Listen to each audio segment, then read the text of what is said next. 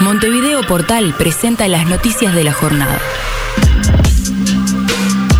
De los Santos quise dar un mensaje y funcionó. El mundo entero habló de Uruguay. La sanducera de 23 años desfiló con un traje reivindicando la comunidad LGBT en Miss Universo. Quiere orientar futuras Misses. Jarra loca de antígenos. El Gacha analiza tercera dosis con Pfizer o similar a vacunados con Sinovac.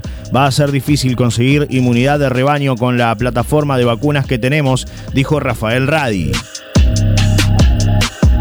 En la noche, policía batió a dos delincuentes que intentaron rapiñarlo cerca del Maracaná.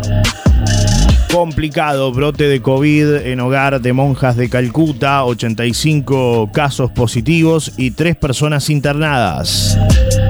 Tenemos que hablar. Sindicato médico pide reunión con la calle Pou ante gravísima situación sanitaria.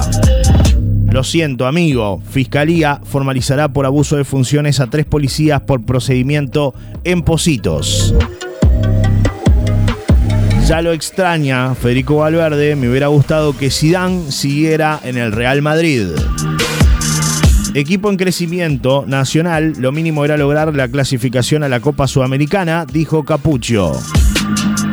Qué necesidad, Cerro Largo, dos esposas de alcalde salieron sorteadas en jornales solidarios.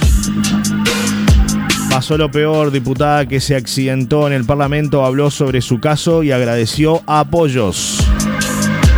Por The New York Times, TikTok, la manera más rápida del mundo de convertirse en una estrella de la gastronomía. En el segmento Personas de Montevideo Portal hoy, Martín Otegui, lo que hay que hacer es no quedarse con la misma fórmula. Año de nacimiento, 1988. Lugar, Montevideo. Profesión, guionista de TV y escritor. Curiosidad, él siente como si hubiese nacido en Salto, aunque no es así son lotería Manchester United, la increíble mala racha de David De Gea con los penales. Misión cumplida, Peñarol, las expectativas son muy buenas, dijo Mauricio Larriera tras la clasificación de los aurineiros. Estas son las noticias más importantes del día de hoy. Estas fueron las noticias del día por Montevideo Portal. Por más información, léenos en montevideo.com.uy. Para todos, todo.